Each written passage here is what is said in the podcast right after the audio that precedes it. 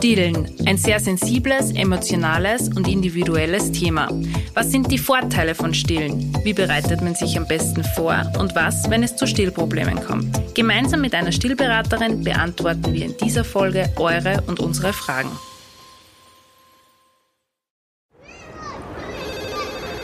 Miller, ich brauche ein Spielplatzdate. Sanji, ich bin sowas von ready. Spielplatzdate, der Mama-Podcast mit Camilla Franek und Sandra Pietras. Hallo und herzlich willkommen zu einer neuen Folge Spielplatzdate. Ich bin heute leider wieder ohne Sandra im Studio, aber dafür habe ich heute die Yvonne da. Hallo Yvonne. Hallo, grüß euch. Ich freue mich, dass du heute da bist. Die liebe Yvonne wird heute einige Fragen ähm, zum Thema Stillen beantworten ein sehr sensibles und für manche Mamas auch ein sehr emotionales Thema. Und ich freue mich schon irrsinnig drauf. Yvonne, du bist seit vier Jahren Hebamme und zusätzlich in der Ausbildung als Stillberaterin. Genau. Ich bin unter Anführungszeichen spätberufene Hebamme, war immer schon mein Traumberuf, habe die Ausbildung aber dann mit meinen schon geborenen Kindern gestartet, bin jetzt im Sommer dann vier Jahre fertig, arbeite im Krankenhaussetting und freiberuflich und habe heuer im Jänner angefangen mit der Ausbildung zur IBCLC-Stillberaterin. Okay, sehr interessant. Ähm, die erste Frage, man kann die jetzt als, also privat als Stillberaterin buchen. Man kann dich auch als Hebamme für die Nachsorge buchen, das stimmt so. Ja, also es gibt ja bei den Hebammen ähm, Hebammen, die im Krankenhaus mhm. arbeiten und Hebammen, die freiberuflich arbeiten. Bei mir ist es so, dass ich freiberuflich als Kassenhebamme arbeite. Mhm. Das heißt, ich habe einen Vertrag mit der Krankenkasse und die Frauen zahlen jetzt fürs Mutter-Kind-Pass-Gespräch und auch für die Nachsorge, für die Wochenbettbetreuung nichts. Mhm. Ähm, für die Stillberatung, das wäre jetzt eine Wahlleistung. Und in jedem Rahmen von einem Hausbesuch stattfindet, ist es privat zu zahlen. Das heißt, mhm. man kann an mich herantreten oder an andere Kolleginnen, die entweder Hebammen sind oder Hebammen und Stillberaterinnen mhm. oder Stillberaterinnen. Ähm, genau, die kann man dann aufsuchen, anschreiben, anrufen und sagen, ah, bräuchte Hilfe in der einen oder anderen Weise mhm. und kann das als Dienstleistung buchen oder als Gesundheitsleistung buchen, genau. Ist ja auch voll wichtig. Ich glaube, Stillen ist so eins von den Themen, mit dem man sich extrem intensiv in der Schwangerschaft beschäftigt. Zumindest war es bei mir so. Mhm. Ähm, wie ich vorher erwähnt habe, ein sehr emotionales Thema auch. Ich muss gestehen, wie ich noch nicht Mama war, war das für mich so, ähm, okay, ich stille fix nur sechs Monate. Also sicher nicht länger, weil für was, was du meinst? Man ist als Nicht-Mama sehr voreingenommen, was Stillen betrifft. Und es sind dann aber tatsächlich 21 Monate daraus geworden und es war für mich eine extrem schöne Erfahrung. Also ich habe mir das niemals gedacht, aber ich habe es vollgas geliebt. Ähm, ja, das ist jetzt nur meine Erfahrung und ja. Ja, und da bist du leider nicht die, wie soll man sagen, die durchschnittliche Österreicherin. Okay. Die wenigsten Frauen setzen sie leider intensiv mhm. auseinander mit dem Stillen in der Schwangerschaft das wäre wünschenswert, okay. dass man vielleicht ähm, in der Schwangerschaft schon mal eine Stillgruppe besucht oder mhm. mit, ähm, mit seiner Hebamme darüber spricht, ähm, ja, was kann ich denn machen, damit der Stillstand mhm. gut wird, womit sollte ich mich vielleicht äh, auseinandersetzen, was passieren könnte oder was ist förderlich, was ist hinderlich. Ähm, auch die Stilldauer, die du und der Sohn gehabt mhm. hast mit 21 Monaten, ist äh, total super, mhm. aber bei Weitem nicht das, was die Statistik sagt. Das mhm. ist gerade die Suki rausgekommen, die österreichische Stillstudie. Und da sehen wir, dass die wenigsten Kinder mhm. über das erste halbe Jahr hinaus nur vollgestillt werden. Okay. Genau. Die meisten Frauen wollen stillen. Das ist ja bei den Mutter-Kind-Pass-Gesprächen, die sind zwischen der 18. und 22. Schwangerschaftswoche. Wenn ich da die Frauen frage, ja, und ähm, hast du schon Gedanken gemacht, wie du dein Baby ernähren möchtest, mhm. kommt eigentlich immer, ja, also ich möchte stillen mit dem mhm. Nachsatz, wann es funktioniert. Ist witzig, ja. Äh, und das ist fast wie das Amen im Gebet. Mhm. Dass dann eben kommt, ja, wann es funktioniert, mhm. probieren wir mal, dann sehen wir schon. Aber so dieses große Auseinandersetzen hat da noch mhm. nicht stattgefunden und meistens auch bis zur Geburt nicht. Für viele Frauen oder Paare ist beim ersten Kind einfach so die Geburt der große Meilenstein und mhm. das Ereignis, auf das man hinfiebert. Da wird sie vorbereitet mit Geburtsvorbereitungskurs, mit Hypnobirthing, mit allerlei Literatur. Wobei, auch da muss man sagen, bei weitem nicht die Mehrheit macht einen Geburtsvorbereitungskurs. Ähm, ja, und das Stillen ist oft ein Thema bei Geburtsvorbereitungskursen, aber sicher nicht in der, ja, in der Intensität, wie es mhm. wünschenswert wäre. Und wenn man den Kurs macht, ist man meistens 30., 32., 34. Schwangerschaftswoche und da ist die Geburt einfach schon so nahe, dass auch der Fokus mhm. mit der Geburt dann eigentlich aufhört. Also das, die Abende, wo es dann um Wochenbett und Stillen und Babypflege geht, da sitzen die meisten Paare dann zwar schon drinnen und horchen sich das auch an, aber man merkt dann schon, mhm. große Interesse oder so hat bei der Geburt meistens aufgehört. Ich muss gestehen, ich habe mal ein Buch gekauft, ich habe das auch brav gelesen, aber es war, wie soll ich sagen, ich war schon fix davon überzeugt, dass es funktionieren wird, aber natürlich diese ganze Info ich habe am Anfang nicht so gewusst, okay, wie mache ich das dann wirklich? Okay, man sieht da zwar an den Bildern, so legt man das Baby hin, so funktioniert das, aber ich habe dann nicht gewusst, okay, ja. Ich habe zwar eine super Hebamme gehabt, auf die habe ich mich, glaube ich, ein bisschen verlassen, was der, was so die Nachsorge betrifft, weil ich einfach gewusst habe, die wird mich dann fix unterstützen. Mhm. Ich habe jetzt auch nicht gewusst, wie es im Spital werden wird, wobei da war ich eigentlich auch sehr gut aufgehoben. Aber was sind jetzt so die Aufgaben einer Stillberaterin? Wie du gesagt hast, das fängt eigentlich schon vor der Geburt an. Genau. Die Aufgaben sind sehr vielfältig. Das heißt, es gibt Stillgruppen, mhm. wo wie bei Spielgruppen sie eine Gruppe von Müttern, oft sind es offene Treffs, äh, alle zwei Wochen, einmal im Monat, Zeitraum ist, ist eher flexibel, mhm. treffen im, bei Eltern-Kind-Zentren, öffentlichen Stellen ist es mhm. meistens. Ähm, da ist eine Stillgruppe, die wird von einer Stillberaterin geleitet und da werden allfällige Themen besprochen. Manchmal sind die Stillgruppen dann nach Alter gestaffelt. Das mhm. heißt, wie es in Linz ist, gibt es Stillgruppen für Säuglinge, also wirklich für kleine Babys, dann für größere bis zu einem Jahr und dann auch für Kleinkinder, mhm. weil einfach größere Einzugsbereich, da mhm. macht es auch Sinn, dass man das größer staffelt. Im ländlichen Bereich gibt es vielleicht nicht in jeder Gemeinde eine Stillgruppe, aber auch da findet man durchaus Angebote, wo man sich vernetzen kann, wo man dann, wenn es um den Beikoststart zum Beispiel mhm. geht, mit vier, fünf Monaten fängt er das dann an, dass man sich Gedanken macht, ja, jetzt sollte man dann einen Brei ein, einführen, mhm. dass man dann in einer Stillgruppe da durchaus auch Antworten drauf kriegt. Ähm, andere Aufgabe von einer Stillberaterin ist, dass man angestellt sein kann in einem Krankenhaus. Mhm. Die beiden großen Krankenhäuser in Linz mit Geburtshilfe, also die Brüder und das Kepler Uniklinikum, haben beide eine Stillambulanz. Da sind Stillberaterinnen angestellt, das können Hebammen, aber auch Krankenschwestern, Kinderkrankenschwestern sein, die dieses IBCLC-Diplom haben und die dann auf der Wochenbettstation Hilfestellung geben bei, beim Stillstart, bei mhm. Aber auch für ambulante Patientinnen zuständig sind. Mhm. Das heißt, ich kann, wenn ich, ich habe Zwillinge zum Beispiel, das ist doch ein bisschen größere mhm. Herausforderung äh, beim Stillen und kann immer wieder in die Stillambulanz kommen und mir da Hilfe und Rat einfach holen, mhm. wie ich das gut bewerkstellige. Das habe ich so gar nicht gewusst, dass es wirklich eine Stillambulanz gibt, mhm. wo man sich Hilfe suchen kann. Jetzt, ich meine, du hast super viel Erfahrung. Hast du Tipps, wie man sich am besten auf dieses Thema vorbereiten kann, wenn man jetzt sagt, okay, man besucht keine Stillgruppe? Austausch. Mhm. Was uns abgeht und warum es diese Berufsgruppe Stillberaterin überhaupt gibt, ist, dass jetzt Generation, einige Generationen waren, wo Stillen nicht so en vogue war. Mhm. Die Säuglingsmilchindustrie ähm, ähm, hat ja doch ziemlich einen Vormarsch gehabt und es war einige mhm. Jahrzehnte üblich, dass man die Kinder eher die Flasche gibt und Stillen, ja, mhm. ich würde jetzt nicht sagen verpönt war, aber das Fläschchen geben auch eine Form von Statussymbol war. Ne? Man hat halt mhm. das Flaschel gegeben, weil das war gerade modern. Hm. Und ja, wir sind wir ahmen Sachen nach. Mhm. Ja, wenn man gesehen hat, ein Baby kriegt die Flasche, dann hat man das nachgemacht. Mhm. Das gleiche ist beim Stillen. Es war vorher Jahrhunderte üblich, dass Babys gestillt worden sind und man hat das nicht groß darüber nachgedacht, brauche ich eine Stillberatung, brauche ich eine Hebamme. Mhm. Man hat das Kind einfach angelegt und wenn Probleme waren, hat die Oma, die mhm. Mama, die Nachbarin geholfen.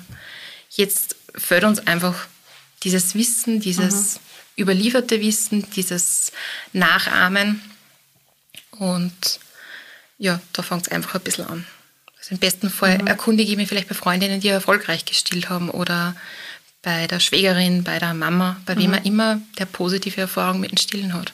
Es ist so schwer. Aus der, ich bin ja gerade Tante geworden, also im Dezember, und für mich ist das so, ich sehe meinen kleinen Neffen und ich habe das Gefühl, ich habe einfach alles vergessen mit Moritz. Es ist einfach, keine Ahnung, das erste Zähnchen oder Beikost, weil du gerade gesagt hast, man startet mit der Beikost ab vier bis fünf Monate und ich war so, okay, habe ich wirklich schon so bald gestartet, was das ist wie alles so weggeblasen. Mhm. Also wenn es um das Thema Stillen geht, das ist mit Sicherheit so, da hat mir meine Schwägerin auch, ähm, habe ich mich mit ihr ausgetauscht und ich habe sehr positiv darüber berichtet, weil es für mich eine extrem positive Erfahrung war. Was ich gleich dazu sagen muss, ich habe 21 Monate lang mit dem Stillhütchen mhm. ähm, gestillt, da haben wir eh vorher schon gesprochen, das ist auch wieder so ein Thema. Ähm, bei mir war es so im Krankenhaus, ich bin am Anfang nicht so super gut damit zurechtgekommen, sagen wir mal so. Der Moritz hat meine Brustwarze nicht richtig fassen können und ich habe dann auch lieber Hilfe gehabt, die ihm gesagt hat, hey, probier mal das Stillhütchen, mit dem hat es dann ganz gut geklappt und ich habe es dann wirklich einige Male mit meiner Still, mit meiner Stillberaterin, mit meiner Hebamme versucht, dass der, dass wir es wirklich ohne Stillhütchen probieren, aber irgendwie hat es nicht funktioniert oder vielleicht habe ich zu bald aufgegeben und das Stillhütchen war für mich dann sehr bequem, sage ich mal. Ja, und du hast ja erzählt, dass bei euch das super funktioniert mhm. hat mit dem Stillhütchen. Der Moritz hat äh, gut zugenommen. Mhm. Von daher hat es ja gepasst. Und 21 mhm. Monate voll stillen oder dann zum Schluss halt mit der, mhm. mit der Beikost, also zusätzlich stillen, das ist äh, eine Hausnummer. Also das, auf das darf man wirklich, wirklich stolz sein. Ähm, ja, und Stillhütchen, wenn es funktioniert, passt voll gut. Es mhm. bremst uns nur manchmal wirklich aus mit der Milchmenge. Mhm. Der Körper der Mama kriegt durch dieses Silikonhütchen, also muss ich das vorstellen, wie eine dünne ja, wie so ein Haushaltshandschuh, nur durchsichtig, mhm. der ganz dünn ist, der die Form von einer großen Brustwarze, von einer großen Mamille hat und der schützend über der Brustwarze drüber liegt. Eben damit das Kind vielleicht ähm, nicht so ideal geformte mhm. Brustwarze besser fassen kann oder ja, damit die wunde Brustwarze von einer Mama geschützt ist. Mhm. Das war die Idee dahinter. Funktioniert prinzipiell ja auch. Thema ist nur, der Körper kriegt halt viel weniger Reiz und der Reiz ist in den ersten Tagen und Wochen halt notwendig, damit die Milchproduktion in Gang kommt, damit mhm. der Körper wirklich weiß, ah, okay, wir haben jetzt so ein Baby, das möchte versorgt werden, mhm. wir müssen auch entsprechend Milch produzieren.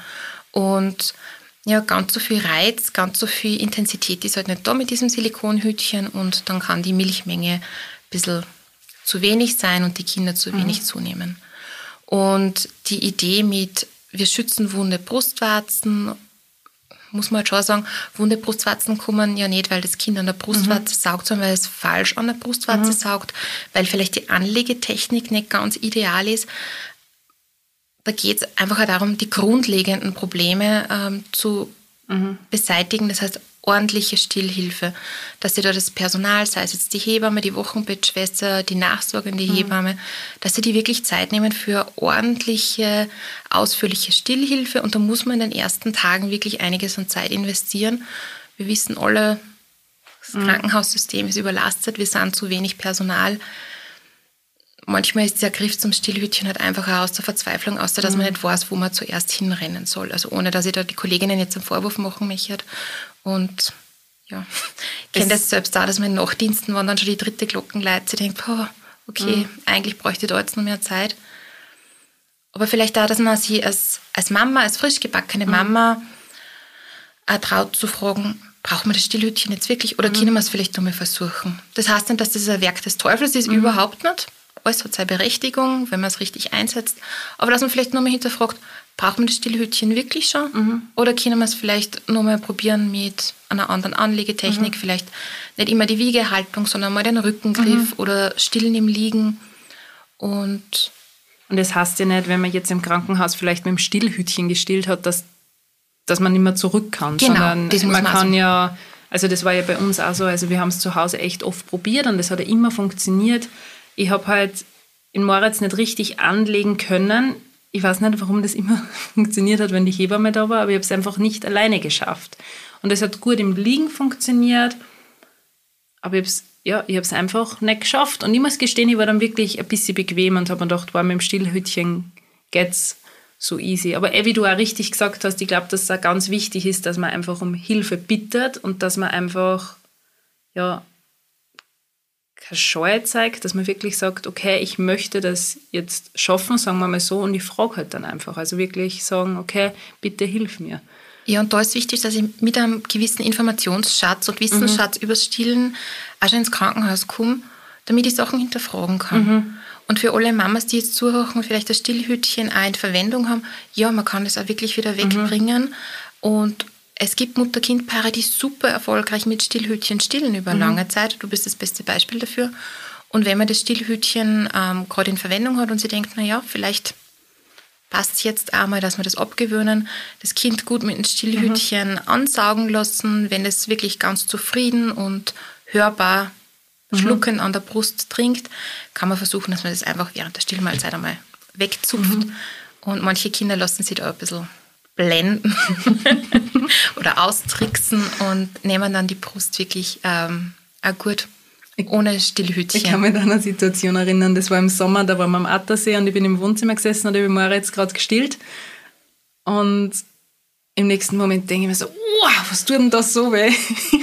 Dann habe ich eben gecheckt, dass er kein ähm, Stillhütchen hat, sondern dass er so an der Brust trinkt. Ja. Und ich habe mir gedacht, oh mein Gott. Ich muss auch sagen, das Stillhütchen hat mir ein bisschen vor Schmerzen bewahrt, weil wir eh vorher gesagt haben, Brustentzündung, ja, also offene Brustwarzen ja eigentlich, weil das Kind falsch angelegt worden mhm. ist. Aber ich finde schon, dass so ein bisschen einen Schutz mir auch geboten hat. Natürlich. Also ja. das ist wie wenn ich ähm, einen Riesenberg äh, Geschirr abwaschen mhm. muss mit, äh, mit einer aggressiven Seife. Mhm. Naja, da ziehe ich mir auch Handschuhe an, also es macht schon Sinn. ja. Aber äh,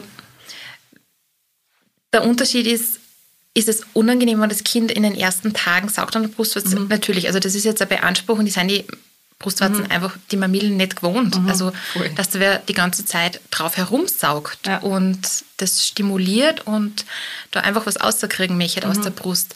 Aber es ist schon ein Gewöhnungseffekt da. Das ist wie wenn ich ein paar neue Schuhe eintrage. Mhm. Das ist am Anfang schon ein bisschen unangenehm mhm. und da muss ich mich dran gewöhnen. Aber es soll nicht so sein, dass ich mir denke, oh mein Gott, mir fällt jetzt die Ferse ab oder die Zeichen mhm. ähm, sterben ab. Also das, ja.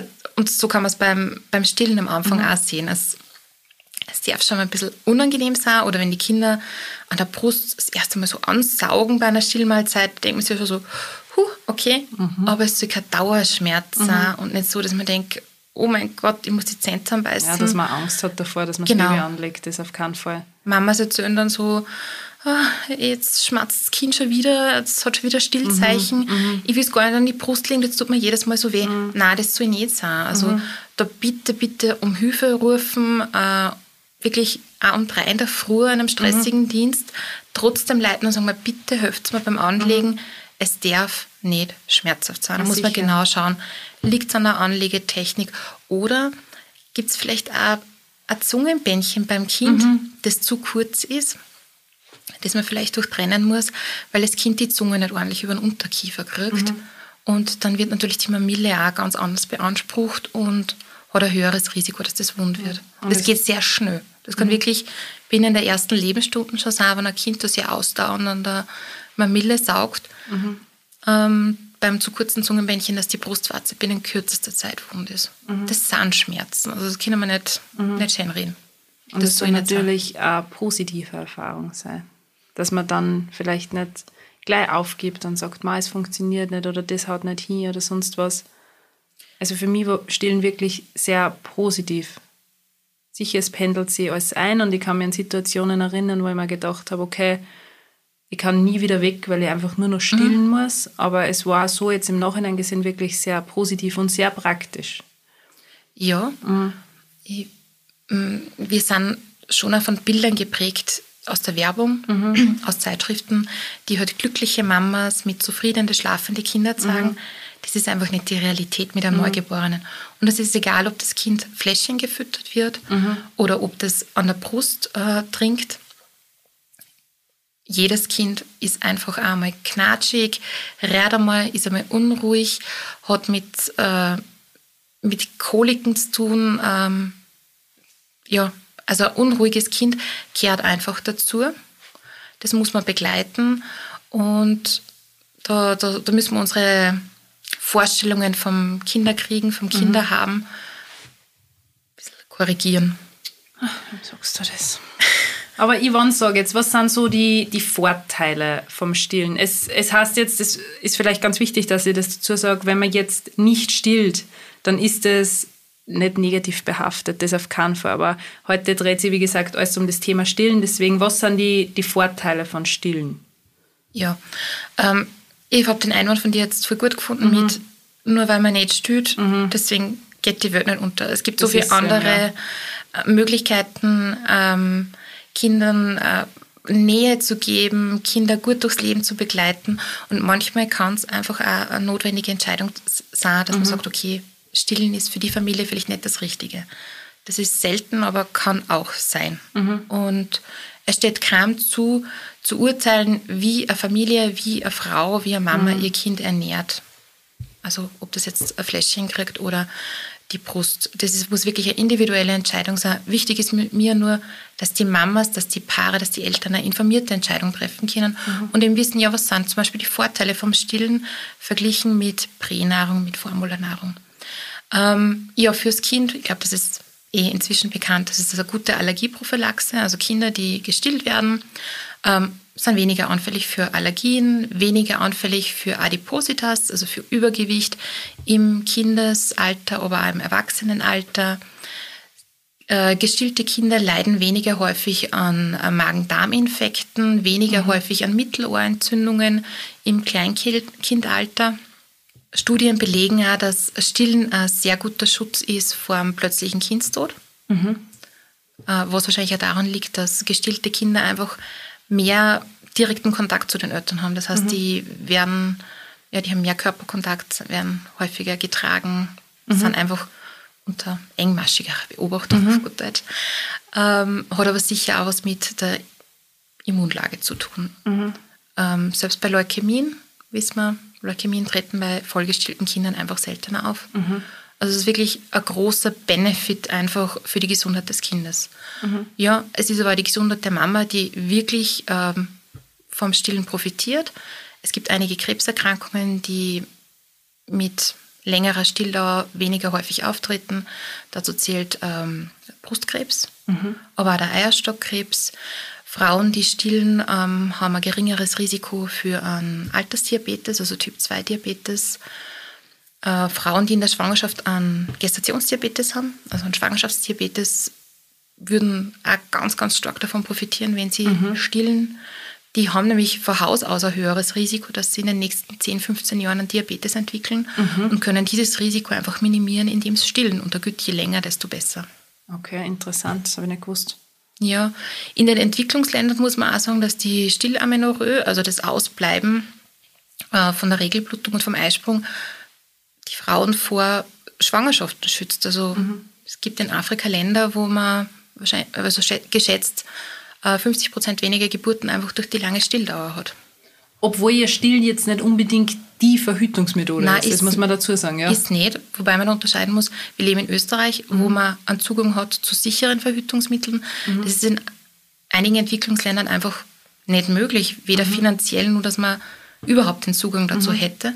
Und da steht Stillen, vor allem das, also die stillen ja wirklich in einer anderen Frequenz, wie ist ja es klar, jetzt ja. uns, also wird einfach nach Bedarf gestillt.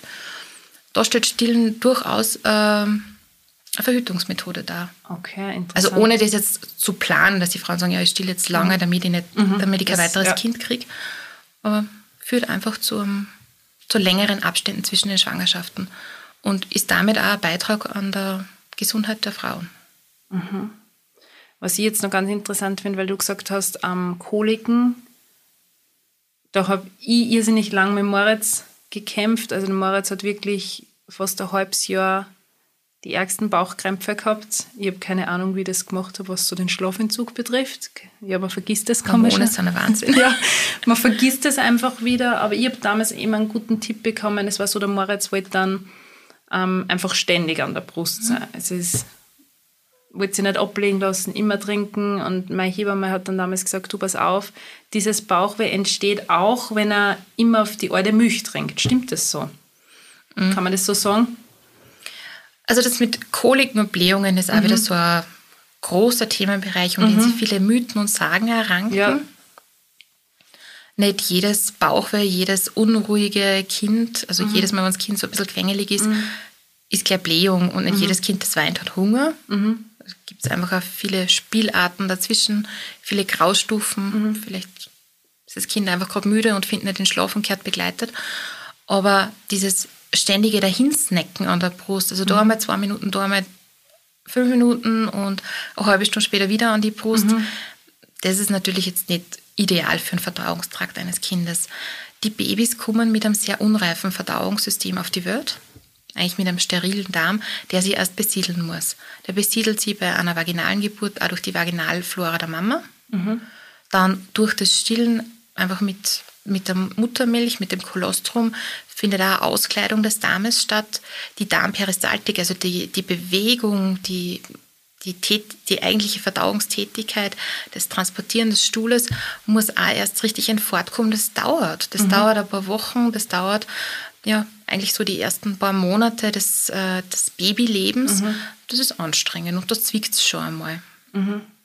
Das heißt, da haben gestillte Kinder wieder den Vorteil, dass, dass die Muttermilch ganz viel Keime, Mikrobiom hat, das, das im Darm hilft bei mhm. der Arbeit gegenüber Kindern, die nicht gestillt werden. Mhm.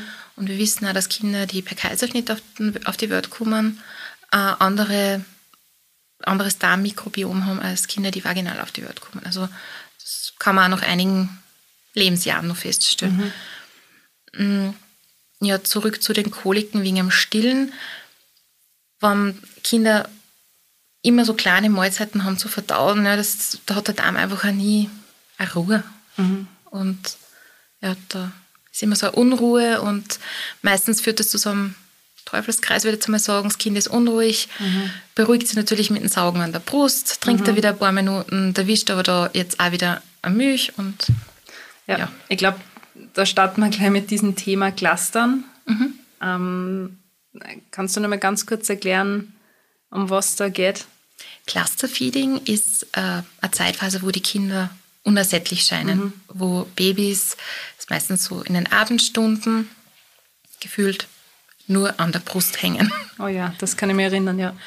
Ähm, das Clusterfeeding hat aber schon eine Berechtigung. Mhm. Das ist jetzt nicht so dieses, ich bin quengelig und mhm. will an der Brust trinken, sondern das Clusterfeeding regt bei der Mama die Milchproduktion an. Durch dieses ähm, häufige Trinken an der Brust wird Prolaktin ausgeschüttet. Durch die Stimulation an der Brustwarze wird Oxytocin ausgeschüttet und diese Hormone braucht es einfach, damit die Milchbildung gut in Gang kommt. Die braucht es auch, damit der Milchspendereflex ausgelöst wird. Das heißt, die Kinder bestellen sich da das Essen für die nächsten Tage. Okay, das hat jetzt nichts damit zu tun, wie wir vorher geredet haben über die Koliken, von wegen das Baby möchte ständig am Busen sein, ist ein Teufelskreis, sondern beim Clustern geht es wirklich darum, dass das Baby so auf die Art entscheidet, okay, ich brauche mehr, kann man das so sagen? Ja, ich glaube, von einer willentlichen Entscheidung kann man mhm. nicht reden, sondern es hat die Natur einfach so mhm. programmiert. Und die Kinder sind da einfach ein bisschen anhänglich, mhm. anhänglicher, äh, wollen einfach öfters an der Brust trinken, um sicherzustellen, dass morgen, übermorgen und in drei Tagen einfach auch genug Milch da ist. Dazu kommt sicher auch, dass in den Abendstunden der Tag war lang, mhm. die Babys haben sehr viele Reize aufgenommen sehr viele neue Erfahrungen gemacht, dass diese körperliche Nähe, der Herzschlag der Mama, der Geruch der Brust auch was unfassbar Beruhigendes haben. Mhm. Und die körperliche Nähe, was ist, was die Kinder brauchen. Da kann man es auch nicht verwöhnen, wie die, wie die Angst vor manchen Großmüttern, Großeltern. Wie sagst du das, ja? Ähm, na, das ist was, wo man die Kinder gut durchs, ja, durch das erste Lebensjahr und darüber hinaus begleitet, wenn man es und man nicht viel Körperkontakt ermöglicht. Und es ist ja kein Dauerzustand. Also ich kann mir eine Situation erinnern, wo der Moritz super anhänglich war und gefühlt, keine Ahnung, die ganze Zeit die Brust oder am Busen gehängt ist, sagen wir mal so.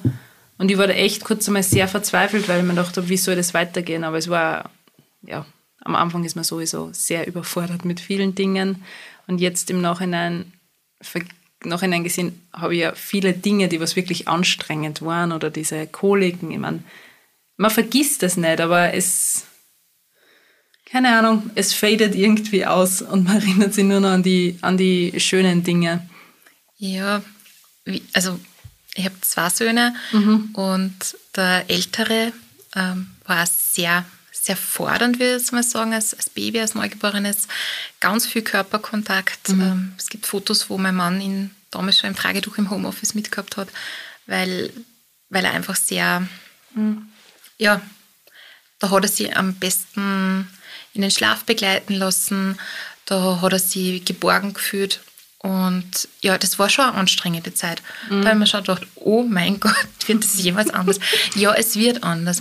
Und ähm, was uns jetzt wieder aufgefallen ist, also er ist jetzt inzwischen elf Jahre alt, hat heuer die Schule gewechselt, ist dann doch ein großer Sprung so von der Landvolksschule nach Linz in die Schule gefahren. Ähm, hat er alles total toll gemeistert, sehr selbstständig, aber er ist wieder ein bisschen anhänglicher geworden. Also wo man gemerkt hat, alles ist im Umbruch, also so Schule, Freunde, Freundeskreis, ähm, das, das, das sind ganz viele neue Erfahrungen für ihn. Er holt sich daheim dann plötzlich wieder diese Sicherheit, dieses Kuscheln am Abend auf der Sofa oder halt auch, dass, dass er wirklich nur mal zu uns ins Bett kommen ist, mitten in der Nacht, so dieses, aber wenn alles im Umbruch ist, daheim ist man sicherer Hafen. Und das finde ich ziemlich schön. Also das hat mir und mein Mann dann, glaube ich, auch als Eltern so ein bisschen bestärkt, ja, da Haben wir alles richtig gemacht. alles haben wir sicher nicht richtig gemacht. Man macht als Eltern immer alles richtig. ähm, aber ich glaube, auf, auf der Seite ist er gestärkt und, und auch der, der Jüngere, denkt man, die, die wissen schon, die sind jetzt schon an der langen Leine, die machen andere Erfahrungen, aber Der Moritz war das Das- ärgste Tragebaby. Also wir brauchen da gar nicht. Ich meine, ich habe Moritz nur getragen und ich habe es geliebt und er hat sich fast nicht ablegen lassen, weil er nicht alleine schlafen wollte. Es war immer hardcore Körperkontakt. Aber ich bin halt auch sehr, wie sage ich das jetzt, sehr kuscheliger Mensch. Also ich liebe das voll. Und weil du gesagt hast, der ist mit elf noch ins Bett gekommen.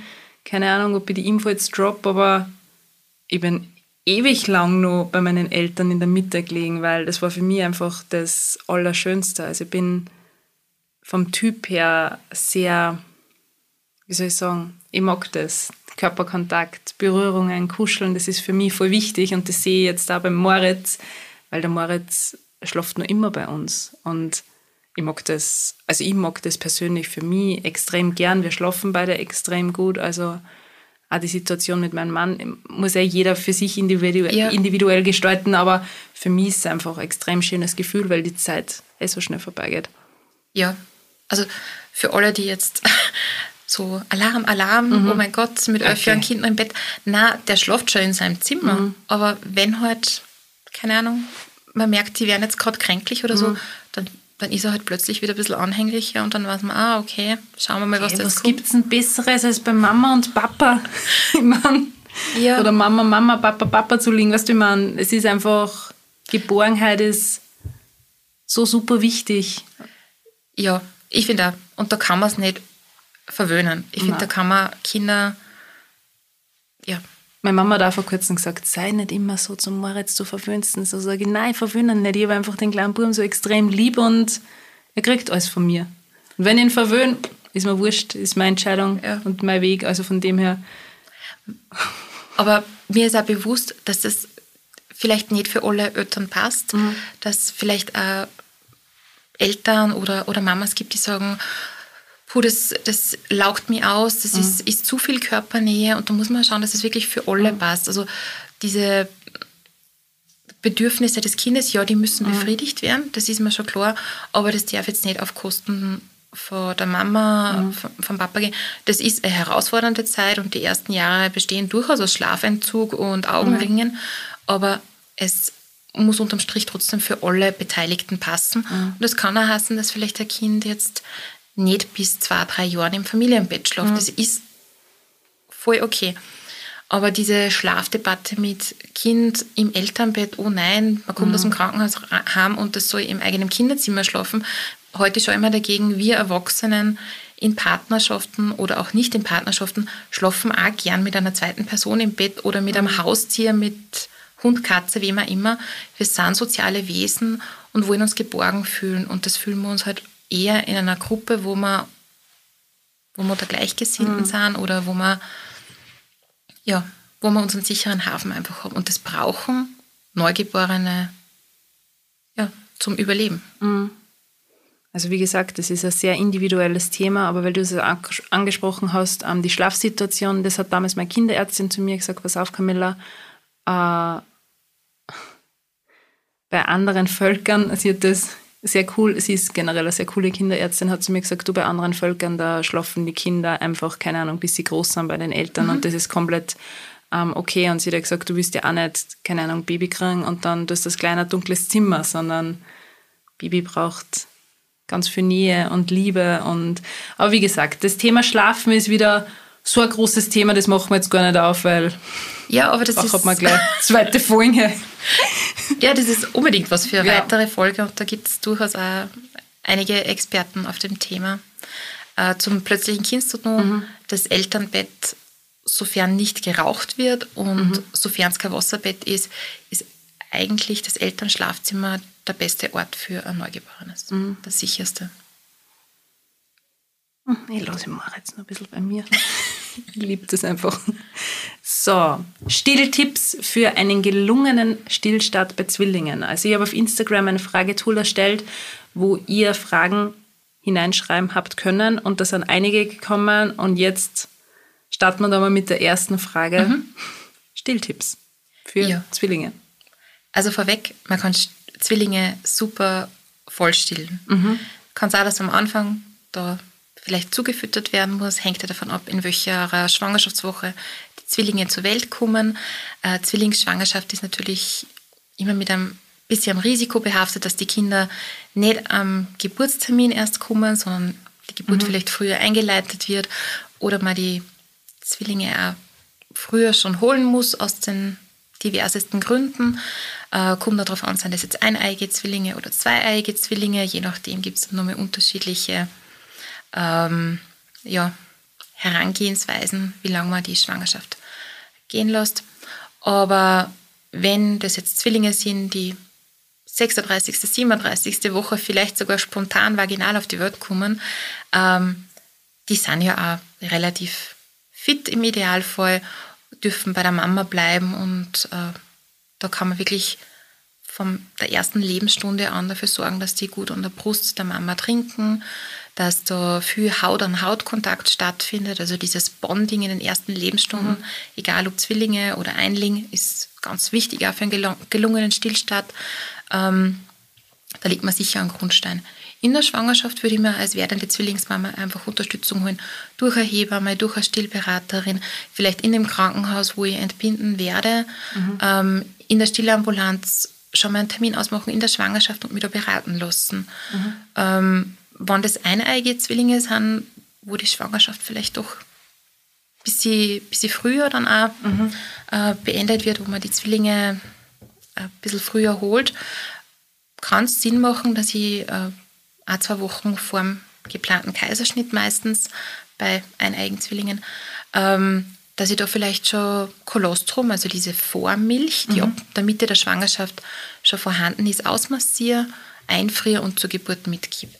Weil wenn die Babys natürlich etwas vor der Zeit auf die Welt kommen, ähm, kommen sie meistens auf die Kinderstation, auf die NIMCU oder NICU, je nachdem, wie, wie fit sie sind.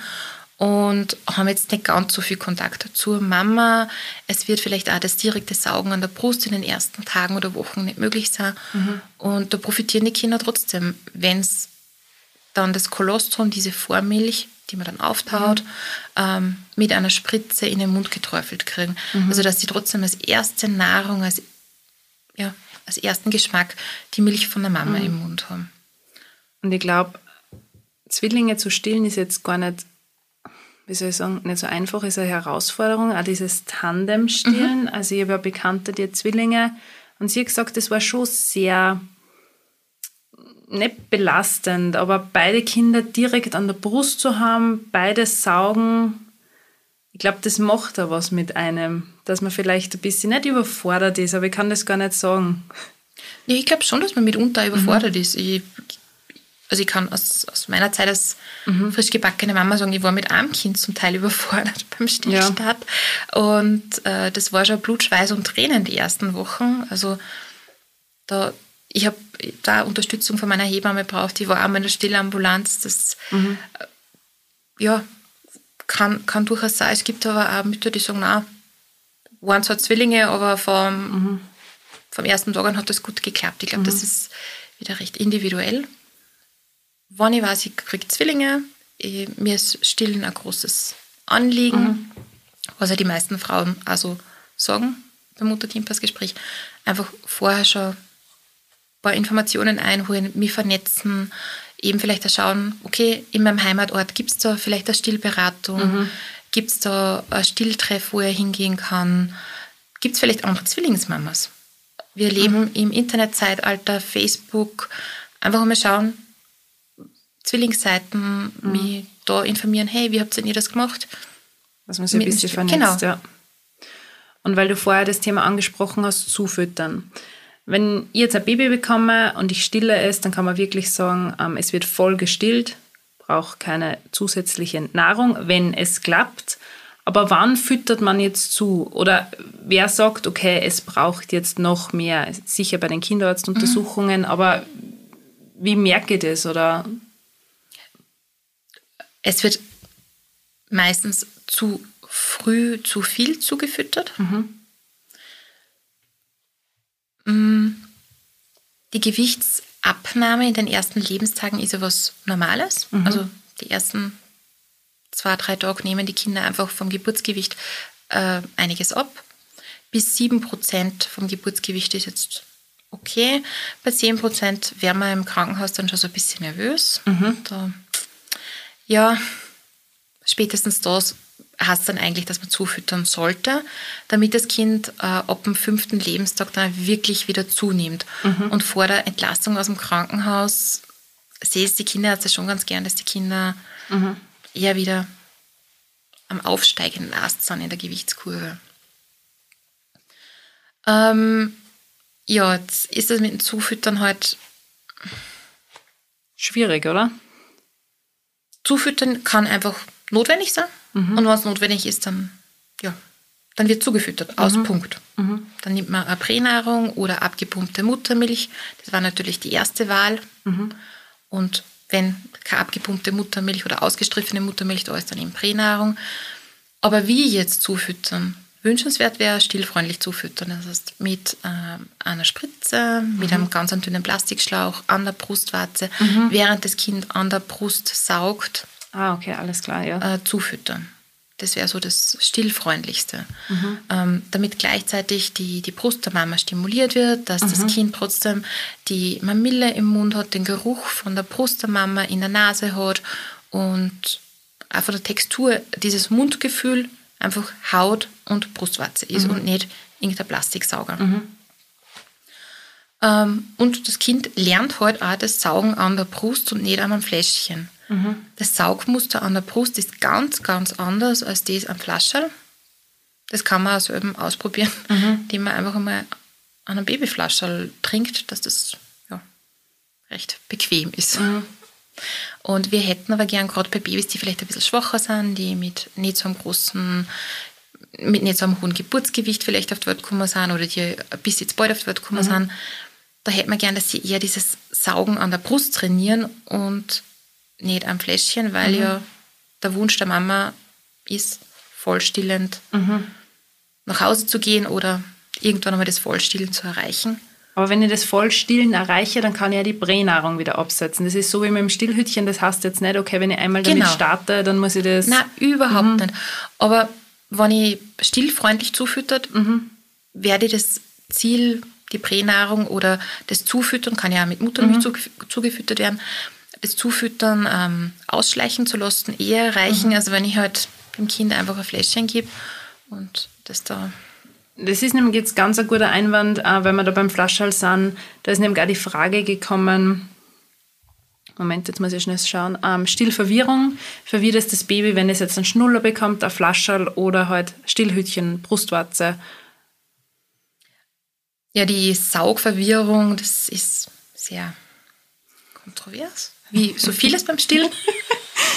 äh, es geht, glaube ich, eher darum, dass die Kinder ein falsches Saugmuster lernen. Mhm. Ähm, also ein Fläschchen, das ist ja sehr, sehr bequem. Mhm. Also da brauche ich mich nicht groß anstrengen als, als Neugeborenes, im Gegensatz zur Brust. Und da geht es einfach um, um Lernen. Wo lerne ich zu trinken und lerne richtiges Trinken? Ist aber an der Brust nichts anderes. Also wenn ein Kind nicht ordentlich angelegt ist, die Mama Schmerzen beim Stillen hat, äh, wunde Brustwarzen hat, dann geht es ja darum, das Kind von der Brust wieder abzudocken und korrekt anzulegen, damit das Kind einfach richtiges Saugen an der Brust lernt. Das ist auch für die Kinder, für die Babys am Anfang äh, ein Lernen. Äh, zum Schnuller. Äh, Schnuller kann eine gute Unterstützung sein, wenn das Stillen gut funktioniert. Wenn das Kind schon gut an der Brust trinken kann, wenn die Mama ausreichend Milch hat, wenn wir sehen, das Kind hat eine tolle Gewichtszunahme in den ersten drei, vier Lebenswochen, spricht nichts gegen einen Schnuller. In den ersten Lebenstagen hat der Schnuller meiner Meinung nach noch nichts verloren. Ich kann mich erinnern, ich habe im Krankenhaus sogar gleich einen Schnuller gekriegt. Wirklich. Ja. Nachdem du gesagt hast, in welchem Krankenhaus du empfunden hast, wundert mich das. Ja, äh, habe ich gleich am ersten Abend glaube ich, bekommen. Ja, Okay, ist auch wieder. wie gesagt, es soll zuerst das Stillen gut funktionieren, es soll das Kind korrekt saugen, an der Brust können, es sollte die Gewichtsentwicklung passen und dann spricht nichts dagegen. Einen Schnuller sollte man halt korrekt einsetzen, so kurz wie möglich, so wenig wie möglich. Wenn das Kind sich beruhigt hat, wenn das Kind eingeschlafen ist, dann den Schnuller bitte auch wieder auszutun. Auf äh, gutes Produkt achten, das heißt, äh, Schnuller sollte möglichst leicht sein, dort, wo die Lippen aufeinandertreffen, möglichst schmal sein. Das, ähm, Haben wir dazu schon mal eine Folge gemacht, also Thema Zähne bei Babys, Kindern. Welche Schnuller sind da wirklich sehr empfehlenswert, welche nicht so. Kommt es ja irrsinnig auf die Form drauf an. Genau. Also da wirklich genau schauen und auch ein bisschen Recherche betreiben. Die Schnullerketten, da gibt es ja ganz tolle und hübsche Modelle, die sind ähm, dafür geeignet, dass man einen Schnuller wo befestigt, am Kinderwagen, am Wickelrucksack, aber bitte nicht am Kind festmachen, während es am Schnuller saugt, weil diese Schnullerketten ziemlich schwer sind und die Kinder dann auch gegen diesen Widerstand die ganze Zeit ansaugen und das schon zu einem Hypertonus, also zu einem sehr also die, die Gesichtsmuskulatur wird sehr gefordert und das ist eher gegenteilig. Also Okay, guter Einwand, und das habe ich überhaupt nicht gedacht. Und kann es da jetzt auch zu einem Stillstreik kommen? Also ich habe das Wort so vorher nicht gekannt, den Begriff. Um was geht es da genau?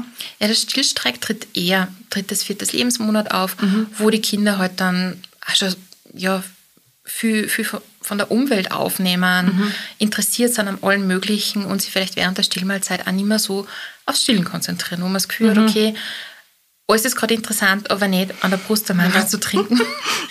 ähm, es ist auch ein bisschen Autonomiephase, wo die Kinder vielleicht ähm, ja, einfach mal so ja, jetzt mag ich nicht. äh, ist ein Spuk, der nach zwei, drei Tagen eigentlich wieder vorbei ist. Okay. Ähm, ja, für die Mütter aber schon belastend. Ja, mit Sicherheit. Also wo man sich dann auch fragt, man kriegt das Kind eh genug zu trinken, ähm, schmeckt ihm die Milch nicht. Also alle möglichen Gedanken kommen da die Mamas, weil man sie, ja, es hat immer gut funktioniert und plötzlich verweigert mein Kind meine Brust. Ähm, ist einfach kein schönes Gefühl. Ja, man kann dann einfach schauen, ob man das Kind, ähm, wenn es ruhig ist, wenn es äh, wenn's vielleicht im Schlafzimmer abgedunkelt ist, ähm, dass man da in Ruhe versucht anzulegen. Jetzt nicht unbedingt, wenn das Kind schon ganz auftrat ist und die Mama dann auch angespannt ist, da versuchen, ähm, eine Stillmahlzeit in Gang zu bringen. Das wird wahrscheinlich nicht funktionieren. Einfach auf eine gute, ruhige Umgebung achten, den Druck aussatz nehmen, äh, Muttermilch auszustreifen, Kind mit einem Löffel vielleicht anbieten oder mit einem kleinen Becher, das trotzdem einfach zum, zum Essen, zum Trinken kommt. Und gesagt, meistens hat sich das recht schnell wieder erledigt. Okay, also es dauert Gott sei Dank nicht so lang, aber durchhalten. Genau, durchhalten. Das ist die Devise wieder. bei ganz vielen äh, Themen. Stillthemen, ja. äh, viel Hautkontakt.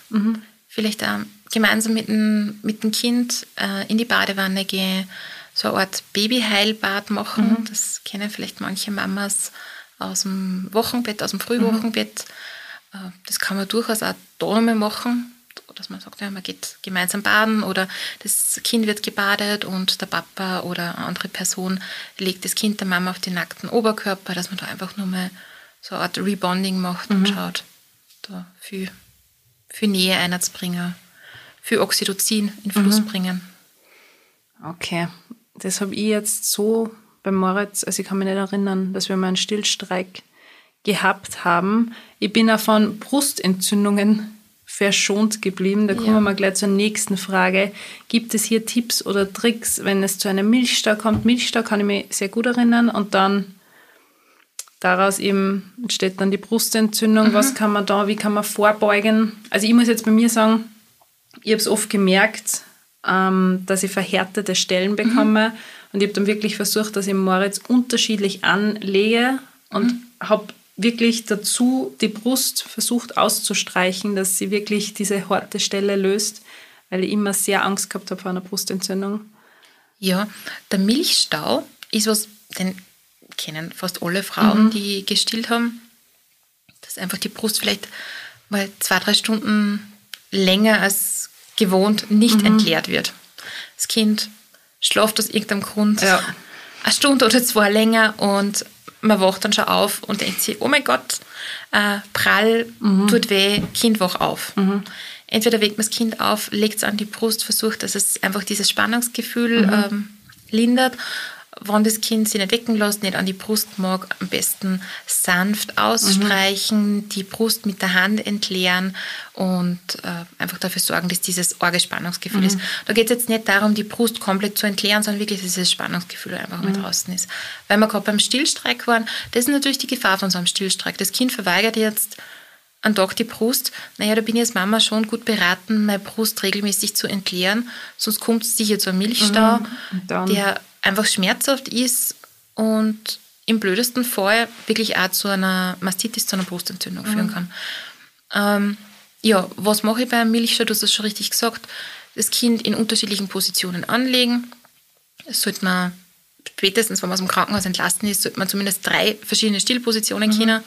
Die Wiegehaltung, die Rückhaltung und das Stillen im Liegen. Mhm. Und äh, wenn man verhärtete Stelle hat, soll das Kinn des Kindes immer dort aufliegen, wo die verhärtete Stelle ist. Mhm. Also wenn ich da Richtung Brustkorb, Richtung Armseite hinten die, die verhärtete Stelle habe, kann es sehr hilfreich sein, das Kinn von hinten, also in der Rückhaltung, in der mhm. Rückenhaltung anzulegen. Weil das Kinn einfach mit der Saugbewegung dort massiert und dann wird diese verhärtete Stelle besser entleert. Ähm, es kann auch helfen, dass ich was Warmes auflege, mhm. während man stillen oder sanft mit der Hand oder mit einer elektrischen Zahnbürste mitmassiere. Mhm gut entleert wird. Und nach dem Stillen kann man einfach was Kaltes auflegen. Mhm. Wenn es sehr schmerzhaft ist, hilft auch mal äh, Schmerzmittel, Seractil mhm. zum Beispiel. Mhm. Genau. Ich habe das immer unter der Dusche gemacht. Also mhm. ich habe wirklich den Duschstrahl direkt auf die verhärtete Stelle drauflassen und habe dann einfach in der Dusche langsam diese Stelle ausgestrichen. Und das kann ich mir jetzt komischerweise extrem gut erinnern, weil das ist sehr oft vorgekommen. Und ich habe halt dann wirklich einen Moritz aufgeweckt. Also ich habe ihn wirklich mhm. aufgeweckt und gesagt so, Billy, hey, du musst da jetzt trinken, weil sonst heute das ja. echt nicht mehr aus. Ähm, was vielleicht auch noch gut ist, wenn wir erwähnen, das war irgendwie so ein guter Tipp auch von meiner Hebamme, Lasern. Was hältst du davon? Ja, ich bin äh, ein großer Fan vom Laser. Mhm. Bei Sektionite, das heißt, wenn die Mama eine Kaiserschnittnarbe hat, mhm ähm, auch bei einer Dammverletzung, mhm. bei Hämorrhoiden, mhm. aber bei Wunde Brustwarzen, wobei ich da am wenigsten verwende. Mhm. Vielleicht sollte man kurz erklären, was ist dieser Laser genau, was macht er?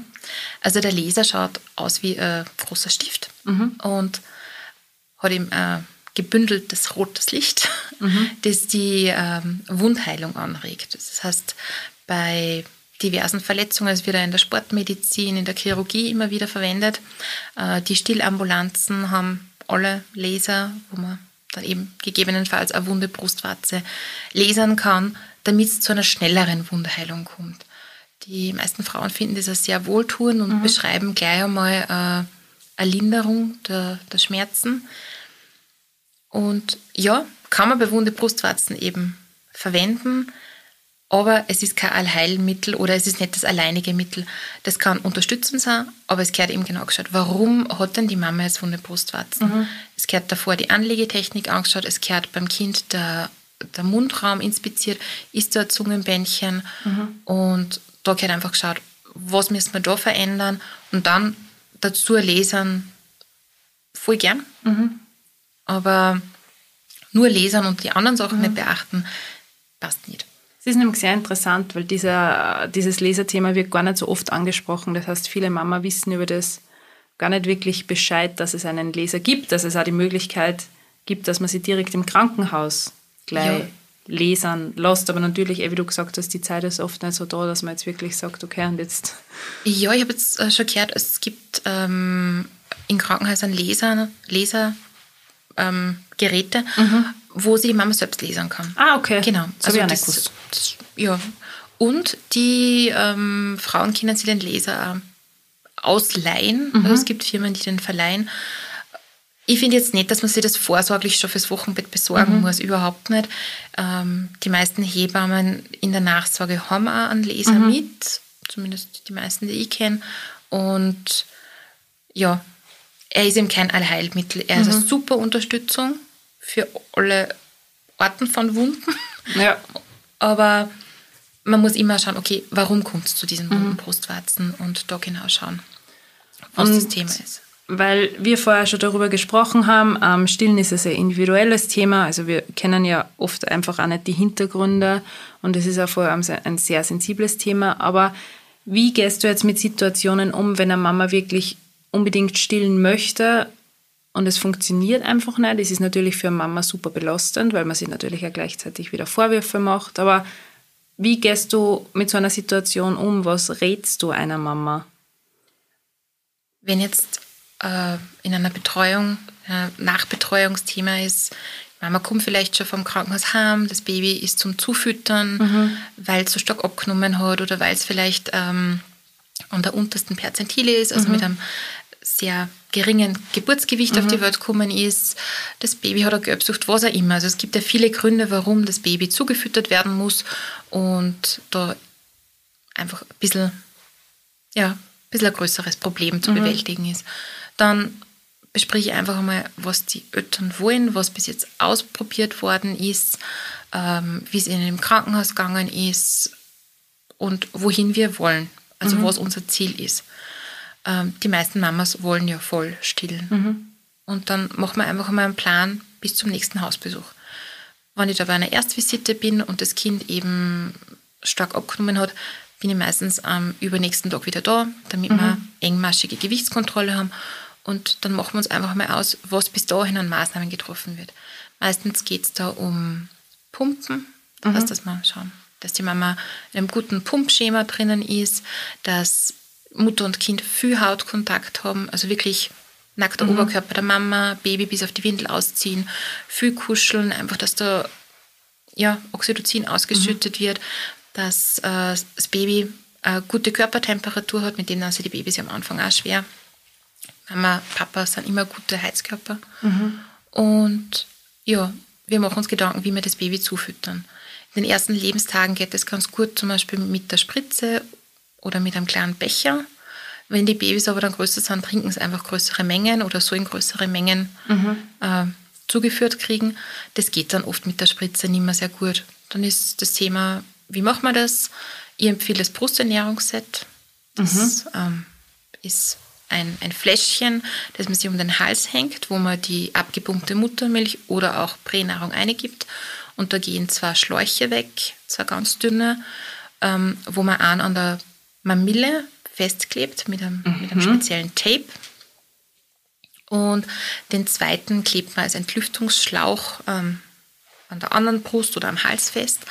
Und da kann das Kind, während es an der Brust saugt, zugefüttert werden. Das heißt, die Mama hat diesen Reiz, das Kind saugt an der Brust, mhm. ähm, stimuliert den Körper der Mama, lernt auch an der Brust zu trinken und hat aber dieses Erfolgserlebnis, dass dass da gleich was kommt, mhm. dass äh, ja, sie nicht so anstrengen muss an der Brust und trotzdem zu einer ordentlichen Kalorienzufuhr, zu einer ordentlichen Milchmenge kommt. Okay, von dem habe ich noch gar nicht gehört. Wo, wo bekomme ich dieses Set?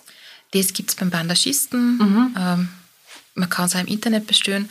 Das ist aber was, was wirklich empfohlen werden soll von einer Stillberaterin, mhm. von einer Hebamme mhm. oder von einer Kinderärztin, Ärztin mit, mit Erfahrung, mit, mit IBCLC-Diplom mhm. vielleicht. Also jetzt nicht, weil das irgendwie was Schädliches war, aber es ist von der Handhabung ein bisschen tricky. Mhm. Ich finde, das sollte wer sagen, mhm, der mit das, dem Erfahrung mhm. hat.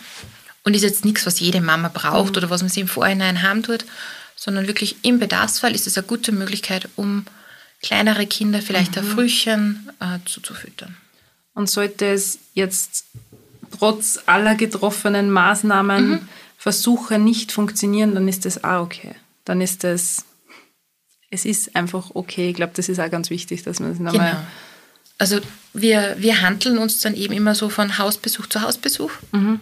Dann schon mal so, okay, ich komme übermorgen wieder, da schauen wir aufs Gewicht mhm. und dann ähm, schauen wir weiter. Mhm. Und dann also so, wenn das und das eingetreten ist, dann können wir mhm, so mhm. weitermachen und wenn das und das ist, dann müssen wir vielleicht einen anderen Weg einschlagen. Also dass die Eltern auch schon ein bisschen vorbereitet sind, ähm, was ja, die nächsten, nächsten Pläne sind. Also dass, mhm. wir, dass wir immer schon einen Schritt auch in die Zukunft mhm. schauen und einfach ähm, einen Plan B haben. Mhm. Und oftmals schaffen wir es vielleicht zum Teilstillen, mhm. manchmal auch zum Vollstillen. Also nicht, es gibt schon, schon Stillschwierigkeiten von Beginn an, wo man nicht immer zu einem Vollstillen kommt. Mhm. Und das muss auch gar nicht sein. Für manche Frauen, für manche Familien ist es einfach schon ein riesen, riesen Erfolg, wenn die Mama sagen kann, untertags mhm. stillen wir ausschließlich in der Nacht, füttern wir zu. Irgendwann wird man dann vielleicht auch ein Fläschchen geben in der Nacht, wenn die Kinder groß, größer sind. Aber die sagen, ma, das, das ist für uns ein Riesenerfolg, auf das sind wir stolz. Und da freue ich mich ehrlich mit. Mhm. Ähm, besonders toll ist natürlich, wenn dann manche das Vollstillen erreichen, weil mhm. das ein Ziel war. Mhm. Die Familie machen das ja nicht, weil ich das als Hebamme will, sondern ja. ich will einer helfen, dass sie ihre Ziele erreichen, mhm. die, sie, die sie sich wünschen. Und ja, manchmal ist es vielleicht auch so, dass wir sagen müssen, ja, jetzt haben wir Mhm. Vier Wochen, sechs Wochen, acht Wochen, alles Mögliche ausgeschöpft. Wir kommen einfach ans Ende der Ressourcen, mhm. seien es jetzt die zeitlichen, seien es jetzt die, vielleicht auch die, die psychischen Ressourcen, mhm. dass die Mama einfach sagt, ja, jetzt hat mir das Thema Stillen mhm. schon so erschöpft, ich mag nicht mehr. Ja, verständlich. Dann ist vielleicht auch meine Aufgabe, da einen Abstellprozess zu begleiten. Und dann mhm. ist das auch okay. Und da sind die Mamas oft insofern zufrieden, dass sie sagen, ich habe zumindest alles probiert. Mhm. Es hat nicht geklappt, da darf man auch traurig darüber, aber ich kann mir nicht vorwerfen, dass ich es nicht probiert hätte. Mhm. Und ja, dann ist es so. Und ist auch okay so. Dann ist es okay so, ja. Und ich glaube, wir kommen jetzt da dann schon zu einer der letzten Fragen. Das ist das Thema Abstillen. Ich glaube, das ja. Thema Abstillen ist auch wieder so ein ganz eigenes Thema. Wir haben da das über drüber Thema Stillen und dann das Abstillen. Ähm, bei mir war das so, ich wollte so mit 16 Monaten schon mal abstillen mhm. und habe mir gedacht, okay, jetzt sind wir langsam bereit. Ähm, und habe aber gemerkt, Moritz ist noch nicht bereit. Also es hat nicht so funktioniert, wie ich mir das vorgestellt habe. Und dann habe ich mir gedacht, okay, na, ich stress mich da nicht. Ich werde den richtigen Zeitpunkt Punkt für mich und meinen Sohn einfach herausfinden. Und es war dann wirklich so, ich habe am Ende nur noch am Abend gestillt, also bevor er ins Bett gegangen ist, ähm, habe ihn an die Brust gelegt und ich habe gemerkt, da kommt nicht mehr viel, es passiert nicht mehr viel und es ist ein reines Beruhigen. Also er, er nuckelt einfach nur mhm. an der Brust und es ist kein, okay, ich brauche Milch, weil ich Hunger habe oder sonst mhm. was. Und ich habe es dann einfach probiert, dass ich die Brust weglasse und es hat wirklich funktioniert. Ähm, er hat danach nie wieder nach der Brust irgendwie gegriffen oder ja, gefragt kann ich jetzt noch nicht sagen, aber ich habe die Brust danach nicht ausstreichen mhm. müssen. Ich habe keine Abstilltees oder sonst was verwendet, sondern bei mir hat sich das wirklich langsam so ja, ergeben und so haben wir abgestillt. Aber ich kenne jetzt Freundinnen, die sagen, okay, na, es ist mir zu lang, ich möchte einfach nicht mehr. Was ist da jetzt ein Tipp, dass man sagt, wie startet man da am besten? Druck rausnehmen. Mhm. Es ist förderlich, wenn, wenn man sagt, okay, jetzt wird es Zeit, dass wir unsere Stillbeziehung einmal mhm. äh, ins letzte Kapitel begleiten, dass man sagt, okay, wir verkürzen die Stillmahlzeiten zum Beispiel. Mhm. Wenn das Kind bis jetzt immer eine Viertelstunde getrunken hat oder 20 Minuten, einfach zu so sagen, okay, bisschen kürzer. Mhm. Oder dass man sagt, wir lassen die ein oder andere Stillmahlzeit aus und ersetzen es durch, durch Beikost. Mhm.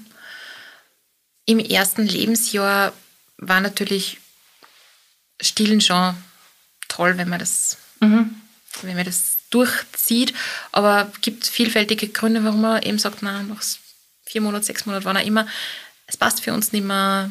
Vielleicht ein beruflicher Wiedereinstieg oder mhm. Persönliche Gründe, dass man sagt, okay, wir möchten abstillen. Ähm, wenn das vor der Beikosteinführung ist, also bevor das Kind jetzt äh, schon ganze Stillmahlzeiten durch Brei oder Beikost ähm, ersetzt hat, müssen wir dann wirklich auf eine Pränahrung mhm. äh, umsteigen und sagen, die Stillmahlzeit wird durch, durch eine Pränahrung ersetzt, mhm. also durch eine Fläschchenmahlzeit. Und das sollte jetzt nicht ein kalter Entzug sein, so von jetzt auf gleich. Das wird weder das Kind tolerieren, nur wird die Mama recht erfreut damit haben, weil es dann ziemlich sicher zur Milchstau kommt mhm. und zu diversen Problemen, also bis hin zur Brustentzündung. Also so ein ein paar Wochen Zeit sollte man sich einfach geben und das sukzessive eine Mahlzeit um die andere ersetzen mhm. und ja, sie Zeit geben. Und wenn das Kind vielleicht nicht gleich ähm, am Fläschchen trinken mag, mhm. weil die Pränahrung riecht anders, schmeckt anders, hat ganz eine andere Konsistenz, vielleicht trotzdem einmal eine Muttermilch ins Flaschel geben, damit das Kind mhm. das Fläschchen kennenlernt. Also wenn ein Kind noch nie in der Flasche getrunken hat, ist das schon ein fremd. Mhm, ja, bin sicher. Ja, und ja, das eine ist eben Stillmahlzeiten ersetzen oder die Stilldauer, also mhm. die, die Stillmahlzeitendauer verkürzen. Ähm, versuchen das Kind, wenn es oft auch zum Beruhigen mhm. an der Brust trinkt, mit anderen Dingen zu beruhigen, ins Tragetuch zu, zu nehmen, vielleicht auch den Papa in die Pflicht zu nehmen und sagen, okay, stillen, mhm. das ist eben mein Part, aber jetzt, wo wir im Abstillen sind, äh, dieses Beruhigungskuscheln oder so, das soll der Papa übernehmen. Mhm. Da riecht es einfach nicht nach Milch. Ja, das ist das Nächste, ja. Und dass man sich da ein wenig aufteilt. Auch. Mhm. Ja. Toll ist natürlich, wenn es eher vom Kind ausgeht, mhm. weil irgendwann lässt das Interesse an der Brust auch noch. Spätestens, es dann herumwuseln, mhm. krabbeln, laufen. Also Ende vom ersten Lebensjahr ist es ja oft so, dass die Kinder nicht mehr ganz so oft nach der Brust verlangen und dass da dann auch ein guter Zeitpunkt ist, wo das gemächlich vonstatten gehen kann. Und Abstilltees und Brust ausstreichen? Ja, wenn es hältst du jetzt von dem? Wenn es notwendig ist, unbedingt. Mhm. Also Abstilltees, Salbei, Pfefferminztee kann man unterstützend trinken. Mhm. Die Studienlage ist jetzt nicht so so groß dazu. Ähm, aber ausstreichen immer. Also mhm. wenn die Brust prall ist, wenn ich Schmerzen habe, wenn ich einfach merke, hm, ja, die mhm. Brust ist jetzt nicht entleert, ähm, ich möchte das Kind aber nicht anlegen, weil wir ja gerade im Abstillen sind, sollte natürlich die Brust ausstreifen, mhm. um einen Milchstau, um eine Brustentzündung zu vermeiden. Schlaft das Kind danach besser? Hm. ähm, naja, das ist kann man so nicht sagen. Mhm. Gibt ja dieses Ammenmärchen fläschengefütterte Kinder, also die mhm. äh, Formula künstliche Babynahrung kriegen, schlafen besser oder schlafen länger. Mhm. Das stimmt nicht. In der Muttermilch ist äh, Melatonin drinnen. Das ist mhm. dieses Hormon, das wir alle zum Schlafen brauchen. Das produzieren aber Babys noch nicht. Und das Melatonin wird zirkadian ausgeschüttet, das heißt im Biorhythmus mhm bei den abendlichen, nächtlichen Stillmahlzeiten ist mehr Melatonin in der mhm. Muttermilch drinnen. Das heißt, die Kinder schlafen besser und auch die Mamas schlafen besser. Mhm. Ähm, An die Info kann ich mich erinnern, weil die habe ich damals gegoogelt. Ja. Ähm, ja, an das kann ich mich erinnern. Also das ist schon ganz spannend, was die mhm. Muttermilch ähm, alles beinhaltet Und da kann man nur so viel forschen und äh, herum äh, experimentieren. Ganz noch schneidern kann man die Muttermilch einfach mhm. nicht. Und das ist schon ein, ein Wunder, mhm. Wunderwerk der Natur. Ja, schlafen abgestillte Kinder besser. Ich, ich tue mir wirklich schwer mit der Frage. ähm, ich konnte es jetzt so auch nicht unbedingt beantworten. Ich glaube, so als Neumama ist man sowieso gewohnt, dass man einfach ständig unter Schlafentzug leidet und jede Stunde, die dann vielleicht zufällig dazukommt, ist schon Errungenschaft, aber ich kann mich jetzt auch nicht dran erinnern. Ich finde, also je älter der Moritz geworden ist, ja sicher, umso länger hat er dann geschlafen, beziehungsweise hat dann einmal angefangen zum Durchschlafen. Ja, wobei Durchschlafen heißt ja fünf Stunden am Stück schlafen. Ja. Also für ein Kind ist ja. Durchschlafen fünf Stunden am Stück und das erreichen die meisten Kinder am Ende des ersten Lebensjahres, egal ob man es mhm. jetzt mit Pränahrung füttert mhm. oder ob es gestillt werden. Und das kann man jetzt auch mit Abstillen oder mit Umstieg aufs Fläschchen mhm. eher nicht erzwingen. Mhm. Was das Thema Schlafen und Stillen angeht, da ist man als Mama gut beraten, dass man sich das Stillen im Liegen aneignet. Mhm. Dass man sich das vor der Entlassung aus dem Krankenhaus wirklich, wirklich zeigen lässt, dass man das übt und es funktioniert automatisch. Es ist genau. wirklich so, man macht es im Halbschlaf, ja. es funktioniert und sicher, mein Stillhütchen hat so oft gestört und es war so nervig am Anfang. Aber selbst ich habe mit Stillhütchen so eine Routine reingekriegt, dass das für mich, ich war wirklich im Halbschlaf und habe gestillt ja. und das war's. Sagen ja die Mütter dann auch, wenn ich dann zu den letzten Visiten so komme, mhm. im Spätwochenbett, ja, äh, wenn es Stillen halt dann einfach mal gut geklappt hat, äh, ja, jetzt haben wir das Kind eigentlich im Beistellbett gehabt, wenn wir ins Bett mhm. gegangen sind und heute in der Früh so mitten im Bett zwischen mhm. uns gelegen. Ich habe das gar nicht mitgekriegt, dass ich ihn dann auf der rechten Seite angelegt mhm. habe.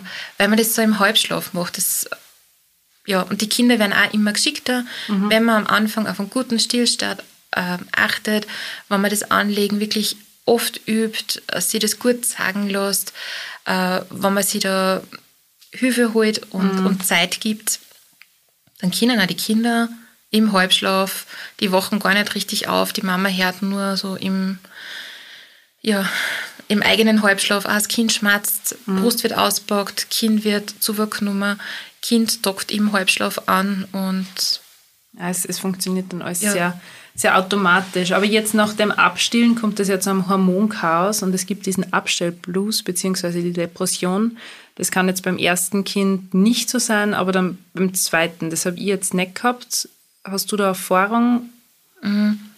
Erfahrung damit, weniger. Mhm. Mir war jetzt nicht bewusst, dass das ähm, da abhängt, ob das mhm. das erste oder zweite Kind ist. Ähm, die Frage ist ja von einer mhm. Followerin, Followerin von dir gekommen. Mm, ich könnte mir vorstellen, dass es beim zweiten Kind vielleicht ausgeprägter ist, wenn ich weiß, es war vielleicht auch, wir wollten nur zwei Kinder mhm. und jetzt ist meine Stillgeschichte mhm. beendet, dass man, dass man vielleicht auch was betrauert, mhm. dass einfach ein Kapitel in meinem Leben jetzt zu Ende ist wie manche Frauen sagen, jetzt habe ich mein zweites oder drittes Kind gekriegt, wir sind fertig mit Kinderplanung. Ähm, einerseits eine gute Entscheidung und andererseits also dieses, oh, ein bisschen traurig bin ich schon, mhm. dass, dass, das, dass ich vielleicht keine Schwangerschaft mehr haben werde. Mhm. Ähm, diese Babyzeit einfach einmal vorbei ist und mhm. Ja, ich glaube, bin mir nicht sicher, ob das wirklich eine, eine Depression in dem Sinne mhm. ist oder eher ähm, ja, sie verabschieden, ein mhm. Kapitel mhm. im, im Leben abschließen. Es ist natürlich, dass sie nach dem Abstillen der Hormonhaushalt ja, wieder sehr umstellt. Also ich kann das jetzt da, also ich habe das bei mir beobachtet, was so, keine Ahnung, die Haare betrifft, ja. ähm, die Haut mhm. betrifft. Also da hat sich einiges geändert. Ich habe das Gefühl, der Körper pendelt sich halt einfach wieder auf Normalzustand ein. Ähm, ich kann da leider so jetzt gar nichts dazu sagen. Ich bin da, glaube ich, ein bisschen verschont geblieben. Hm, also Hormonchaos mhm. unbedingt. Nicht mehr so intensiv wie im Wochenbett, wo mhm. der Körper von schwanger auf Stillen umstellt und nebenbei noch Rückbildung passiert und gefühlt die Pubertät in drei Tagen mal da durchmacht. Ähm, also das Hormonchaos der Pubertät in so kurzer Zeit durchmacht. Ähm, so ähm, kenne ich das jetzt aus, aus dem Ende der Stillzeit nicht, dass es so intensiv ist. Aber natürlich, man merkt ja spätestens daran, dass mit dem Abstillen eigentlich alle Frauen dann auch die, die wieder einen Zyklus haben. Und ja, wie du gesagt hast, dieses Haare ausfallen, das haben viele aber auch schon während der Stillzeit, also so drittes, viertes Monat nach der Geburt, dass dann die Haare anfangen auszufallen. Ähm, ja, also hormonell tut sich da natürlich einiges ähm, und Körper, also immer wenn es ein Umstellprozess ist, macht das auch was mit unserer Psyche.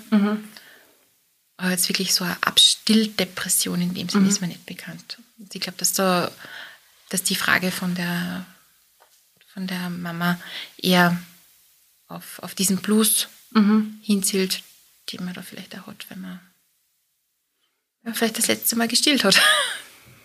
Boah, Yvonne, das war jetzt eine sehr lange Folge, aber wir haben so gut es geht sehr viele Fragen beantwortet. Ich glaube, das ist ganz wichtig, dass wir einfach nochmal sagen, ein sehr individuelles Thema, man soll sich Unterstützung gleich am Anfang der Schwangerschaft suchen, ähm, einfach informiert sein und sich nicht so viel stressen, nicht so viel, nicht so viel unter Druck setzen. Ja. Ich sag, ich sag danke, dass du da warst. Ich sage danke, dass ich eingeladen worden bin. Ähm, Ich verlinke natürlich alle wichtigen Infos zu, zu der Yvonne ähm, in den Shownotes, inklusive, was hast du noch gesagt, was noch ganz wichtig ist, diese Listen, wo man auch nachschauen kann. ja, so ähm, alle Mamas, werdende Mamas, Papas, die sich mit dem Thema auseinandersetzen wollen. Es gibt das EISL, das Europäische Institut für Stillen und Laktation. Und die haben ganz eine tolle und informative Website mit ähm, großem Downloadbereich an Infoblättern zu den verschiedensten Themen, die mit dem Stillen, ähm, aber auch mit, mit zum Beispiel Fläschchenfüttern ähm, zu tun haben. Schwerpunkt natürlich Stillen und Stillförderung. Und da kann man sie in der Schwangerschaft schon ganz viel holen. Und da sind auch Leute verlinkt, die einem weiterhelfen, wenn man wenn man vielleicht ein ein Problem hat oder wenn man, wenn man Fragen hat und immer weiter weiß.